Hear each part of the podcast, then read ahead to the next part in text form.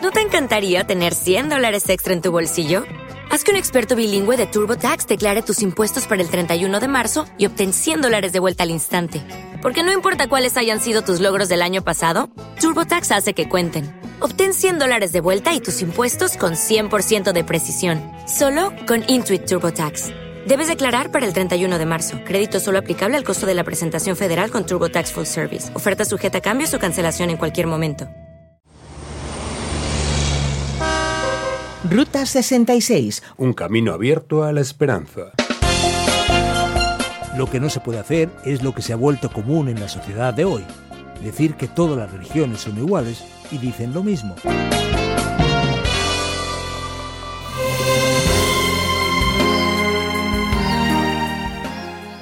La 66 fue la ruta principal de los emigrantes que iban al oeste, especialmente durante las tormentas de polvo de los años 30, y sostuvo la economía de las zonas que la carretera atravesaba. Cuando estalló la Segunda Guerra Mundial, la 66 se convirtió en una vía fundamental para transportar armas, tropas y material de guerra a través del país. A consecuencia de este tráfico pesado, la carretera sufrió graves desperfectos, pero se mantenía como la única vía para cruzar el país de este a oeste. Los siguientes fueron los años dorados de la Ruta 66.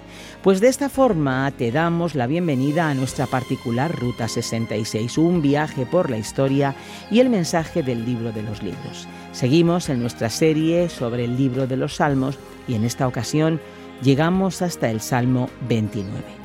Ruta 66 es un programa original del profesor de Biblia Luis Sayao, producido por Radio Encuentro, Radio Transmundial en España, traducido por Mateus Rodríguez y presentado y adaptado por el profesor de Biblia y comunicador Fernando Díaz Sarmiento.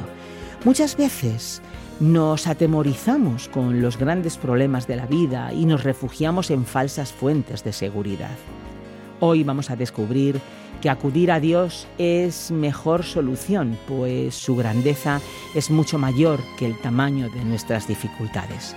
El tema que tenemos preparado estoy segura que te va a dar esperanza porque descubrirás la grandeza de Dios, más poderoso que un tsunami. Este es el título de nuestro episodio de hoy. Vamos a escuchar ya la exposición y después nosotros volvemos con las preguntas aquí en nuestra Ruta 66.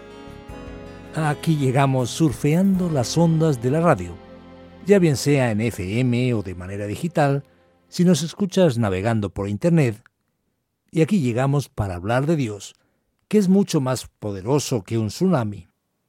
Vamos a viajar a estudiar el Salmo 29, considerado como davídico, y es un himno de loor, de alabanza a Dios, que es visto aquí como el soberano de toda la creación.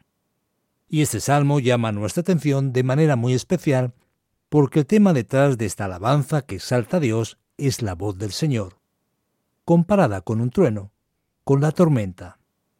La voz del Señor aparece siete veces en el Salmo, haciendo referencia a la manifestación de rayos y truenos poderosos. El versículo 3 habla de muchas aguas, y eso tiene un significado particularmente importante en este Salmo que empieza a decir en el primer versículo, tributad al Señor seres celestiales, tributad al Señor la gloria y el poder.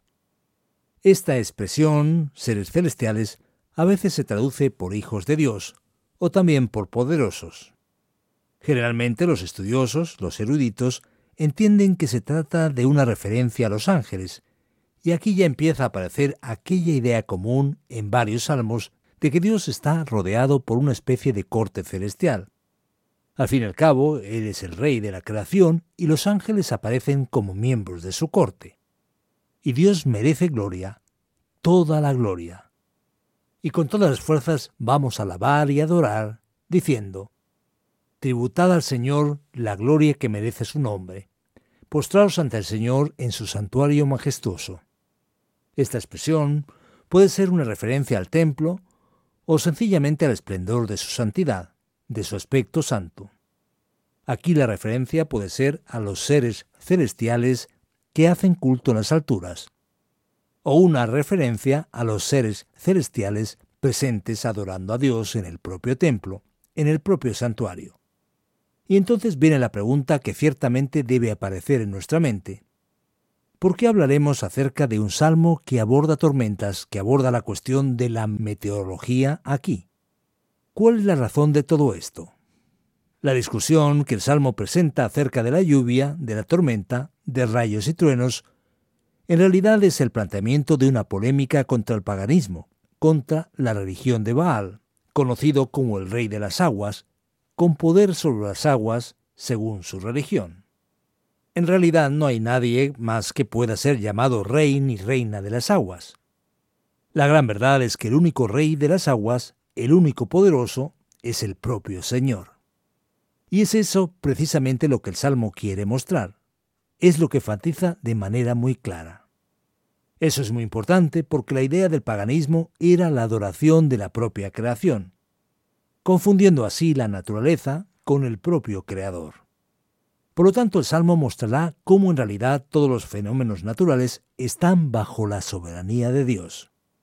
Y hay que tener en cuenta que la cuestión de la lluvia es muy importante en Palestina y en el Líbano al norte, porque es la garantía de la cosecha, digamos de la supervivencia, de seguir vivos el año siguiente. ¿Y quién entonces es el Señor de la vida? ¿Quién puede conceder la permanencia de la vida el próximo año? Los paganos decían que era Baal, el que consideraban ser el Señor de la tempestad. Pero el Salmo dice un no rotundo. No, Baal no es nada. En realidad todo es hecho por el Señor. Y así, de manera poética, el versículo 3 dice, La voz del Señor está sobre las aguas. Resuena el trueno del Dios de la gloria. El Señor está sobre las aguas impetuosas. Así es. El Señor, el Dios creador de los cielos y de la tierra, tiene todo el poder, y su poder es más grande que cualquier agua que aparezca por el camino. Él es más poderoso que un tsunami. Él tiene el dominio y el poder total. La voz del Señor resuena potente. La voz del Señor resuena majestuosa. ¿Te puedes imaginar el miedo y el pavor de aquellos paganos de la antigüedad ante truenos, relámpagos y rayos cayendo? Aterrados ante aquella manifestación de poder natural tan extrema, tan gloriosa. Y el texto dice, todo eso proviene del propio Dios. La voz del Señor desgaja los cedros, desgaja el Señor los cedros del Líbano. Fíjate qué interesante y cómo eso llama nuestra atención. Esa expresión del Salmo en realidad es una ironía. ¿Por qué? Porque Baal es adorado por los cananeos que se concentran principalmente en la región más al norte, donde hoy está exactamente el Líbano. Y ellos veneran los elementos que muestran fertilidad en la naturaleza, y no hay nada más expresivo que el cedro.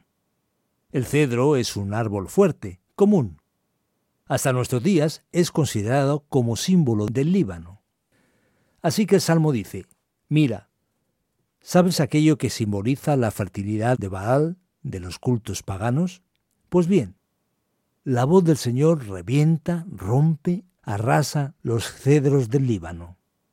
Él hace que el Líbano salte como becerro y que el Hermón salte cual toro salvaje. Dios es todopoderoso y merece absolutamente toda honra, toda gloria y poder. Él hace que la gloria del paganismo salte como un toro salvaje. La voz del Señor lanza ráfagas de fuego. La voz del Señor sacude el desierto. El Señor sacude el desierto de Cades. Aquí vemos que Dios no solo es responsable por la lluvia, sino también por el rayo y el trueno, por la tormenta, y asimismo por los terremotos que de vez en cuando tenían lugar en la región. Así que el Señor que presidió el diluvio es el Señor que domina toda la fuerza de la tormenta y es más poderoso que un tsunami, que entendemos muy bien que es, hoy en día, por las catástrofes ocurridas en las últimas décadas. La voz del Señor retuerce los robles y deja desnudos los bosques. En su templo todos gritan Gloria. Fíjate, la voz del Señor retuerce incluso los robles. Nuevamente vemos la importancia de los grandes árboles, y es que de hecho en buena parte de la región de Canaán el clima es relativamente desértico y hay necesidad muchas veces del agua de la lluvia de manera fundamental. Así que podemos decir que los grandes árboles eran muy especiales y muchas veces eran motivo y objeto de culto por parte de los paganos. Y tal como el cedro es mencionado en el versículo 5, también el roble aparece en los bosques en el versículo 9. Definitivamente el Señor tiene poder, es tremendamente poderoso, de tal manera que cuando habla a través de la expresión del trueno, es capaz de destruirlo todo con su poder. En su templo todos reconocen eso y claman gloria. Eso tiene un significado especial para nosotros cuando nos paramos a pensar en la naturaleza que nos rodea. Ya bien sea en lugares con muchas aguas, con cascadas, o lugares con otros elementos geográficos. Nos llaman la atención, ¿a que sí?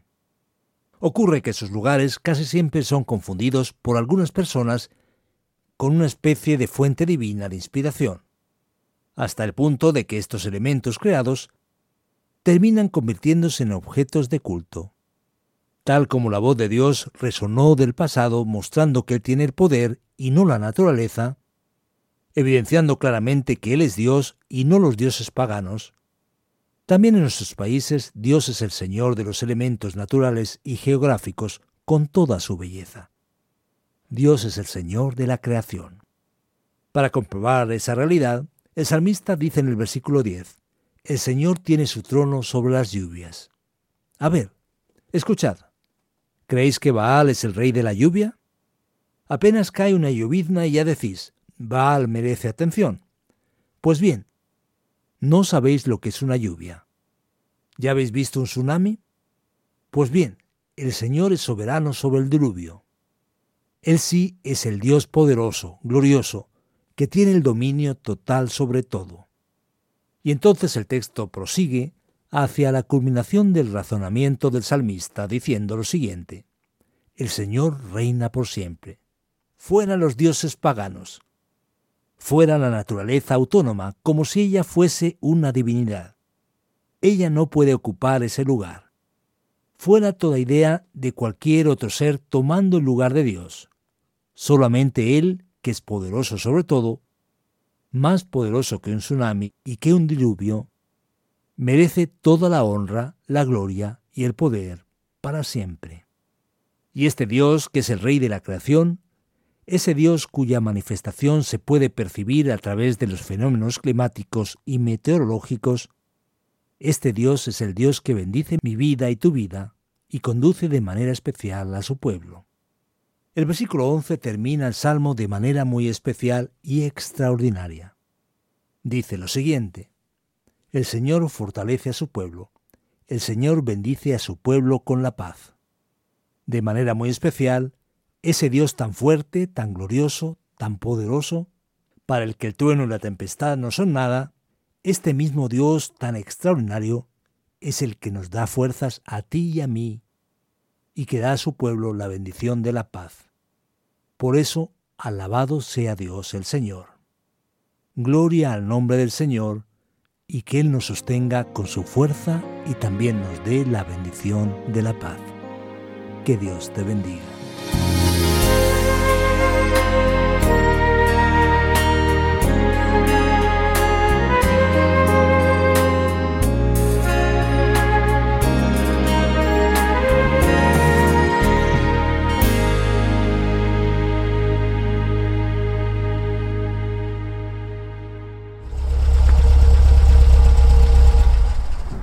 Sabes que explorar la Biblia es la mejor experiencia que podemos disfrutar, porque se trata de un viaje con un destino seguro. Así es, la Biblia es la palabra de Dios y en ella conocemos el camino que nos lleva a una vida con propósito. Una de las maneras que podemos estar conectados con ella es a través de los perfiles y páginas de Ruta 66 en las redes sociales. ¿Y cómo las encontramos? Buscando en RTM Ruta 66 encontraremos las páginas y perfiles del programa en las redes para estar informados y atentos a las novedades. RTM Ruta 66. Ya le vamos dando like o siguiendo. Y ahora, ahora seguimos aprendiendo las verdades de la escritura con nuestra Ruta 66. Continuamos aquí en nuestra Ruta 66 después de escuchar la exposición y la reflexión sobre el Salmo 29. Y llega, como ya todos saben, el tiempo de las preguntas. Tú si tienes preguntas, tú que nos escuchas, puedes planteárnoslas o puedes enviarnos tus comentarios, tanto de texto como por mensaje de voz, en el WhatsApp o Telegram 601 20 32 65 con el prefijo más 34 desde fuera de España o bien en el correo electrónico info arroba radioencuentro.net.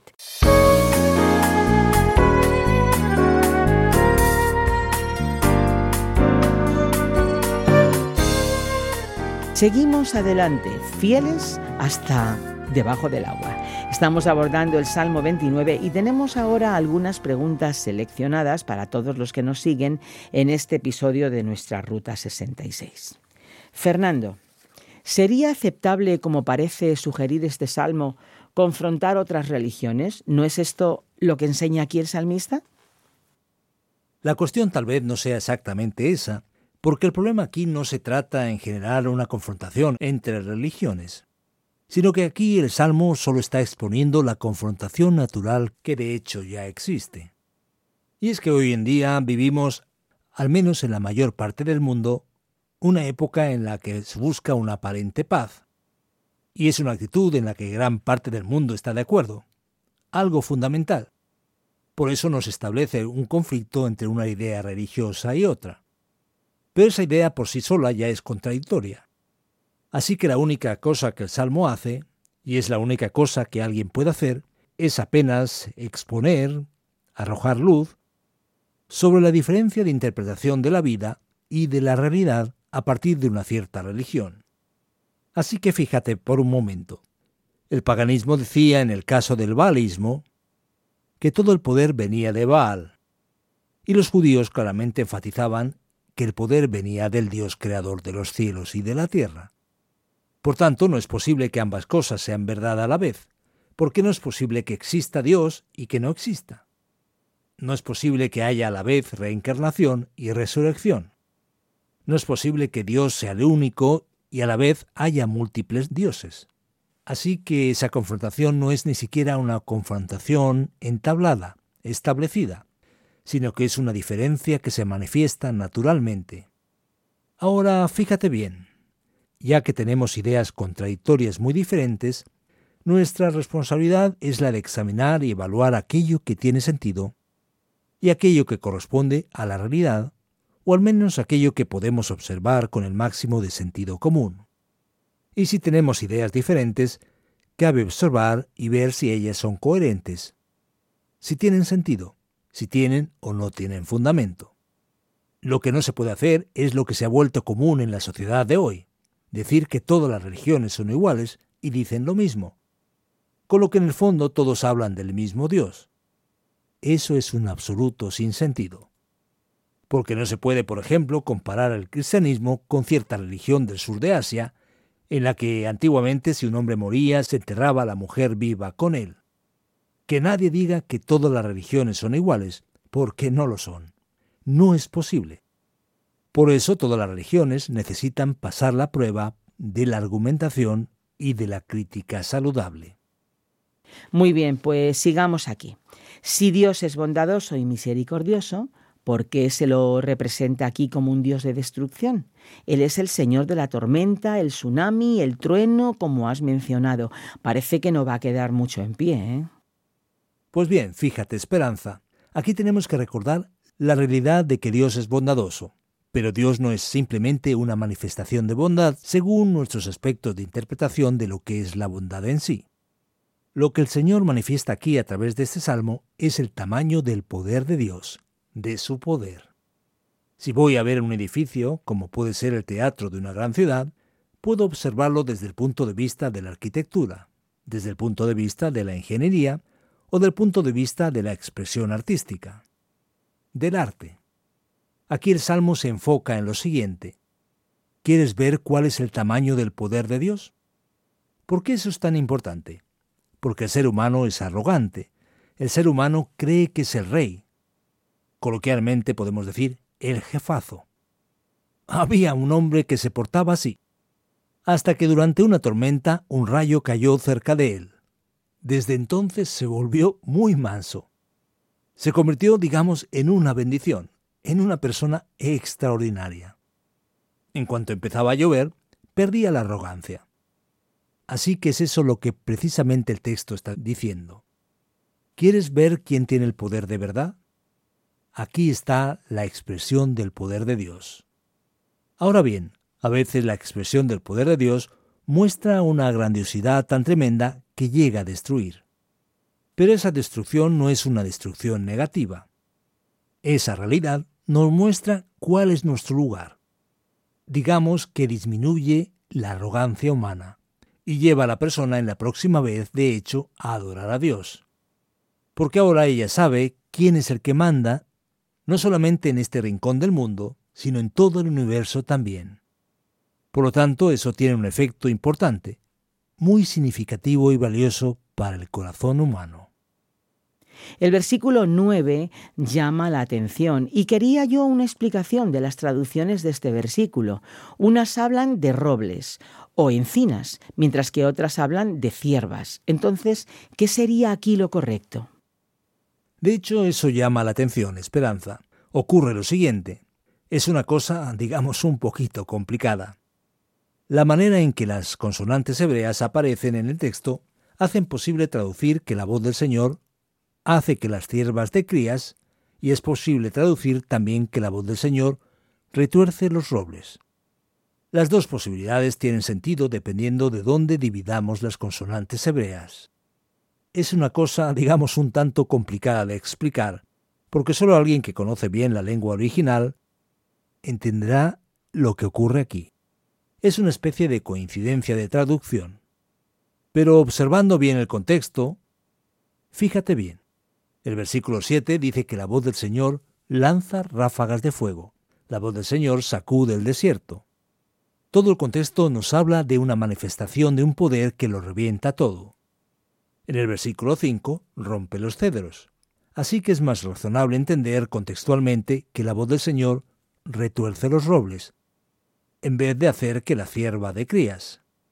Por eso la nueva versión internacional correctamente incluye la mención a los robles.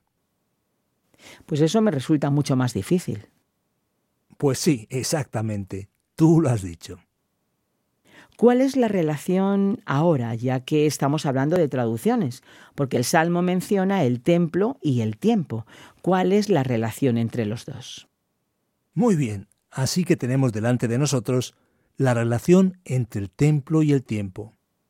El versículo 2 habla de santuario, mientras que el versículo 9 dice, en tu templo todos claman gloria. Pero los estudiosos, los eruditos, dicen, espérate, ¿qué templo es ese? Algunos decían, ¿será que ya es el templo que fue construido después? ¿Será que se refiere al santuario? Una cosa importante aquí es prestar una vez más atención al contexto total del Salmo.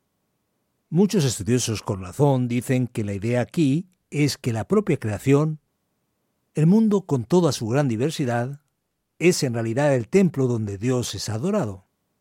Eso llama la atención porque al comienzo, cuando Él dice los seres celestiales, Él manda adorar al Señor en su santuario. Aquel santuario no parece ser el santuario local, sino una referencia a la creación, donde Dios es el Rey y donde Él es adorado. Parece ser que ese es el enfoque correcto aquí. Bueno, Fernando, pues muchas gracias. Gracias por cada una de las respuestas y gracias por la explicación. Gracias por contestar esta lluvia de preguntas. Y para vosotros que nos seguís, quedaros un poquito más con nosotros porque ahora llega el momento de la aplicación en nuestra Ruta 66.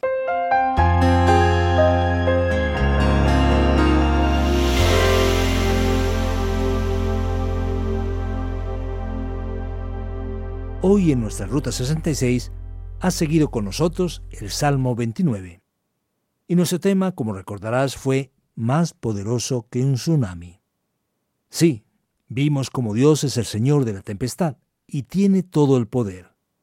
Muchas veces en nuestra vida, sujeta a chubascos a lo largo de nuestro recorrido, bajo tantas dificultades e imprevistos, más allá de los meteorológicos, terminamos creyendo que somos capaces de sustentarnos a nosotros mismos y terminamos poniendo ídolos en lugar del Dios verdadero. O incluso nos creemos los propios dioses. Y este salmo nos recuerda la gran verdad. Deja de ser orgulloso, deja de ser arrogante. No pienses que puedes hacer lo que sea para tu beneficio. El poder de Dios, el poder todopoderoso, es la verdadera fuente de tu sustento, de mi sustento, de nuestro sustento. Recuerda quien tiene todo el poder y acerquémonos con la correcta actitud ante Él.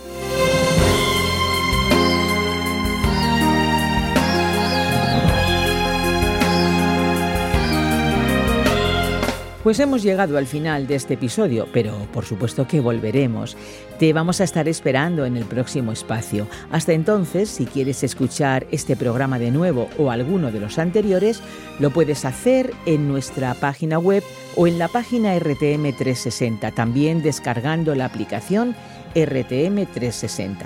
Tenemos nuestra propia aplicación y los programas los tienes disponibles en varias plataformas digitales como Spotify, ebooks y iTunes. Y en las redes sociales nos encuentras como RTM Ruta 66.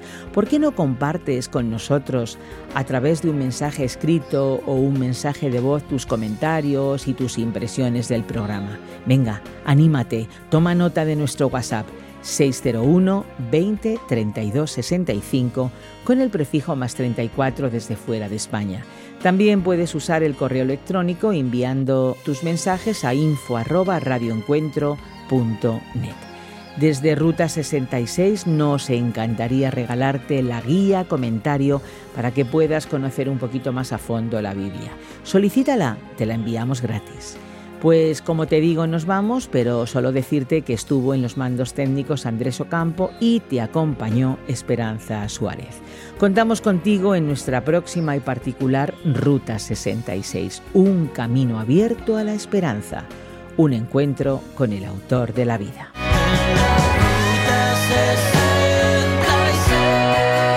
Descarga la app de Ruta 66 y sigue RTM Ruta 66 en las redes sociales. Aquí te esperamos. Dale más potencia a tu primavera con The Home Depot. Obtén una potencia similar a la de la gasolina para podar, recortar y soplar con el sistema OnePlus de 18 voltios de Ryobi desde solo 89 dólares. Potencia para podar un tercio de un acre con una carga. Potencia para recortar el césped que dura hasta dos horas. Y fuerza de soplado de 110 millas por hora. Todo con una batería intercambiable.